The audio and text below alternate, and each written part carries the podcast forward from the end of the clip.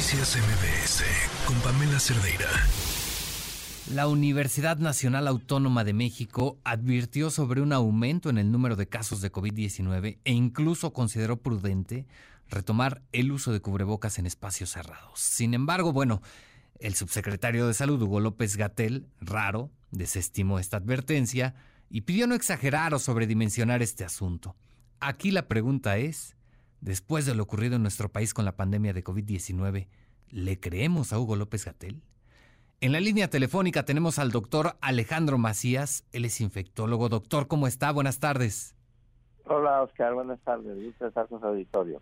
Oiga, doctor, ¿le creemos a Hugo López Gatel? No hay que exagerar. A ver, mira, de hecho, si uno lee la nota de la UNAM, es una nota informativa, digamos, bastante mesurada, ¿eh?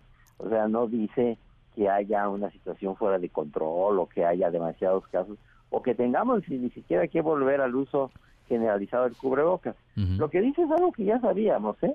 O sea, que el virus iba a estar aumentando, disminuyendo, que va a entrar en algunas zonas más que en otras, y que nosotros como eh, ciudadanos, o en su caso como, como estudiantes, debemos estar informados cuando el virus aumenta para que evitemos las situaciones abarrotadas, pero si no lo podemos evitar, pues usar un cubrebocas en, en, lugares en donde haya mucha gente respirando el mismo aire, es básicamente eso.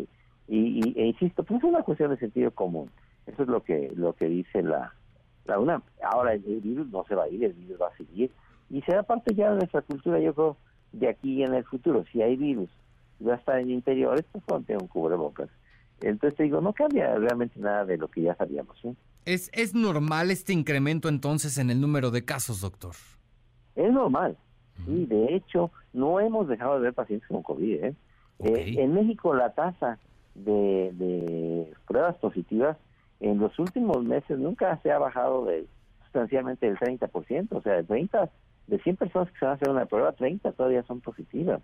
Y seguimos viendo casos y seguimos seguimos viendo algunos pacientes graves, aunque ya son mucho menos. Y no se están saturando los hospitales, no están, eh, digamos, colapsando los servicios de urgencias, ni, ni de hospitalización, ni de terapia intensiva. Es, digamos, algo que se espera. De hecho, ahorita puede haber un incremento leve, pero casi seguramente ya cuando empiece la época de, de, frío, va a, incrementarse sustancialmente y va a circular más o a co-circular con el virus de influenza, de manera que no vamos a saber cuál es uno y cuál es otro. Ok, ahora lo que es un hecho es que el virus sigue y seguirá entre nosotros. ¿Cuál es la recomendación entonces, doctor?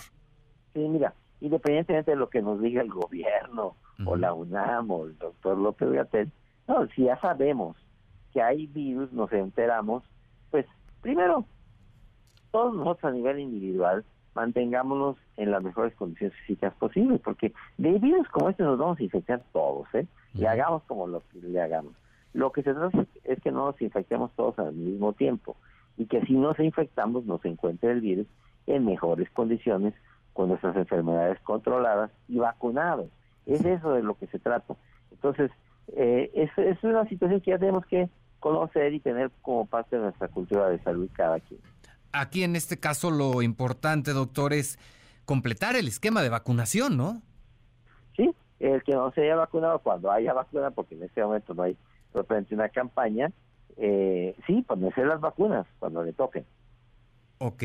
Oiga, doctor, entonces, pues al final de cuentas la UNAM pues no está tan errada y Hugo López Gatel tampoco está tan errado. Pues no, la verdad es que no. Eh, ambos lo que dicen es que no es una situación fuera de control, ni mucho menos, pero que tengamos conciencia de que el virus no se, no se ido. Y por lo pronto lo importante va a ser, pues por supuesto, seguir comprando cubrebocas porque en algún momento dado, en una situación de espacios cerrados, pues sí es importante ponerlo. Sí, eh, el que se tenga que subir al transporte público, si ahorita hay más virus, pues, pues vas en el metro, ponte cubrebocas. Si estás en un aula hay que pro en, términos generales de situaciones de encierro hay que promover la ventilación, pero si no, no está en ti, tú no puedes abrir puertas, ventanas. Hay mucha, gente respirando el mismo aire, pues es una cosa de sentido común, Oscar. Meter un cubrebocas.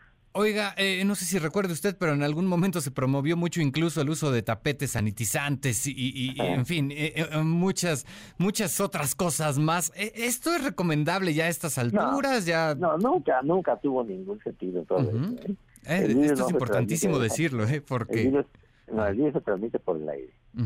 Ok, entonces desestimamos todo esto. Lo fundamental es completar esquema de vacunación y en espacios cerrados utilizar el, el cubrebocas hacer ejercicio también, ser la mejor versión de ti mismo, para que si te enfermas, una persona que está ejercitada le va mucho mejor. Perfecto. Doctor Alejandro Macías, infectólogo, le agradezco mucho su tiempo.